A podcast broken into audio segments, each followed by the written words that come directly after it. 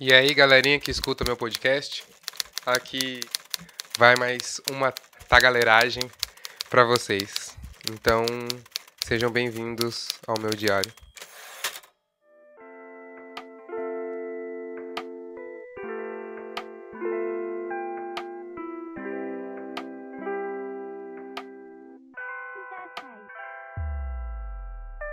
Eu tô aqui no segundo dia do, do ano, dia 12 de janeiro, já muito e muito grato pelas todas as coisas que vem acontecendo na minha vida. Como vocês sabem que eu tenho 22 anos, então até onde sabemos, até onde eu sei, eu tenho 22 anos de passagem terráquea. Então, o que eu queria falar sobre é um negócio muito importante e muito íntimo meu, como proposta do meu meu próprio companheiro, do meu companheiro de trabalho, que é a pessoa que foi responsável por me incentivar a fazer os vídeos, os vídeos não, o, os áudios. E agora tá tão engajado no projeto quanto eu. Eu venho falar para vocês a respeito de, de sonhos e realizações pessoais. E o quão eu sou grato por eu ter realizado todos os meus meus desejos e vontades e anseios hoje, as coisas que realmente me nutrem. É, e o mais engraçado disso é que essas coisas realizaram da, do jeito que eu não imaginava. É, e eu tenho algumas que eu lembro e que eu guardo intimamente comigo. A mais importante delas foi é, eu conseguir jogar num time de basquete. Eu sempre quis fazer isso. Eu dediquei boa parte da minha adolescência para praticar basquete. Só que é o mesmo lance que algumas pessoas passam, muitas pessoas, aliás, no meio do esporte, porque a gente sabe que é um lugar que não é para todo mundo. Existe um padrão de corpo, existe um padrão de habilidade, e é difícil encontrar pessoas que olham e acreditam na nossa força de vontade como algo a superar o talento nato. Que é um negócio que eu vivi muito desacreditado, mas meu coração falava tão forte que, tipo, só eu sei o quanto que eu fiz para ser bom naquilo. E que depois de ter passado pelo processo de que eu joguei na escola, no ensino médio, e foi muito interessante essa passagem por causa que eu me dedicava muito e aquilo fazia com que eu fizesse parte do time. Parece que o meu coração, a minha habilidade não era vista como a dos melhores das pessoas que estavam ao meu redor. E isso foi afetando minha mente de certa forma, mas nunca fez com que eu parasse. E um certo momento da minha vida, eu tive a oportunidade de jogar num clube aqui em Campinas, que é que chama Fonte São Paulo que foi lá que eu pude realizar esse meu sonho e entender essa minha vontade. Por causa que lá eu vi que e aprendi com a, com a minha técnica que tudo é questão do com é bem um pouco de jardinagem, tá ligado? Tudo é questão do com você cuida e você planta e deixa aquilo florescer. Eu cheguei lá uma, um exemplo mais de quem faz parte, que você no jogo você faz bandejas de mão direita e de esquerda. E onde eu treinava antes, eu nunca fui ensinado a aprimorar as minhas técnicas. Nunca foi incentivado o que eu tinha de melhor. Eu só era mais uma pessoa ali com o coração que queria jogar. E tá tudo bem.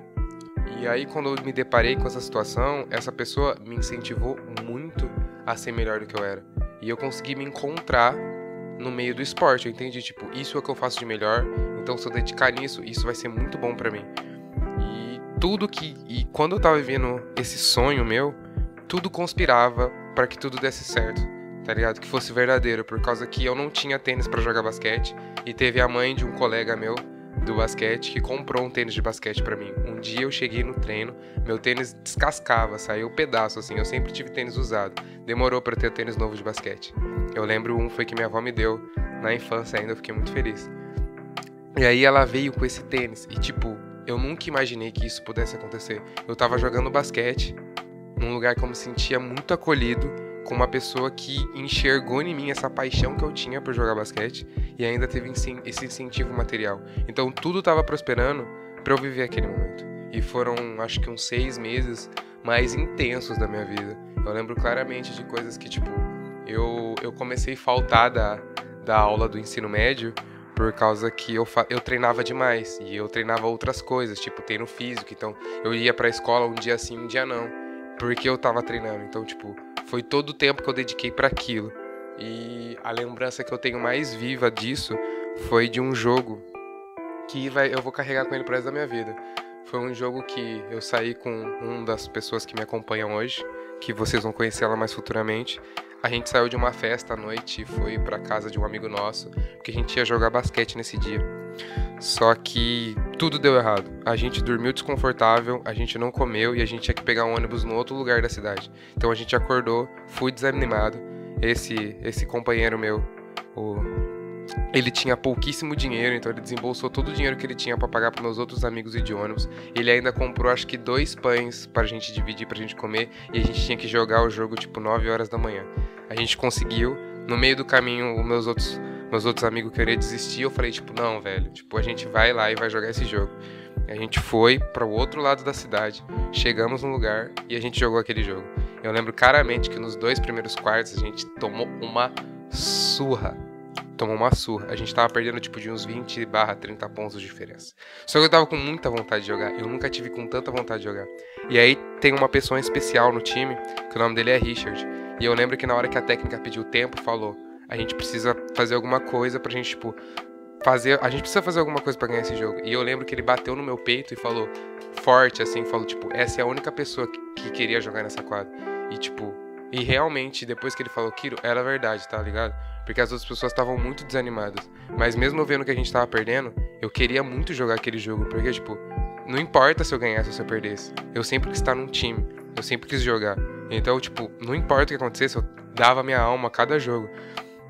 E aquilo, aquele gesto e aquela, aquele olhar, aquele clima fez com que o time todo mudasse de atitude. E a gente começasse a jogar. E eu lembro claramente que a gente perdeu esse jogo por, tipo, 2 ou 7 pontos de diferença e a gente tava perdendo de 20 pontos de diferença. Então foi tipo uma mudança drástica, simplesmente por um por uma entrega, tá ligado?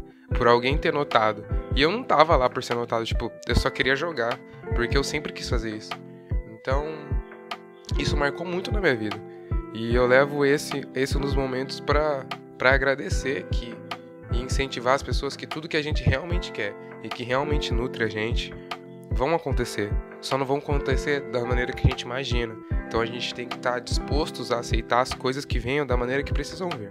Elas vão vir, as coisas que a gente quer, só que de outras formas. E isso é só um exemplo. Eu acho que é o exemplo da primeira vez que eu notei, que eu percebi na minha vida que tipo tudo que eu queria acontecia. Eu comecei a revirar meu passado e vi que todas as coisas que eu queria, desde coisas materiais a qualquer outras coisas, elas aconteceram. Só que das maneiras que não imaginavam. E isso foi muito mais vivo. Porque se eu tivesse jogado onde eu queria jogar, eu acho que eu não importa nem pensar nisso, tá ligado? Porque, tipo, não seria tão solto igual foi. Então, o que eu deixo para vocês aqui é acreditem nas coisas que vocês realmente querem, entendam vocês mesmos e respeitem o tempo da vida das coisas acontecerem.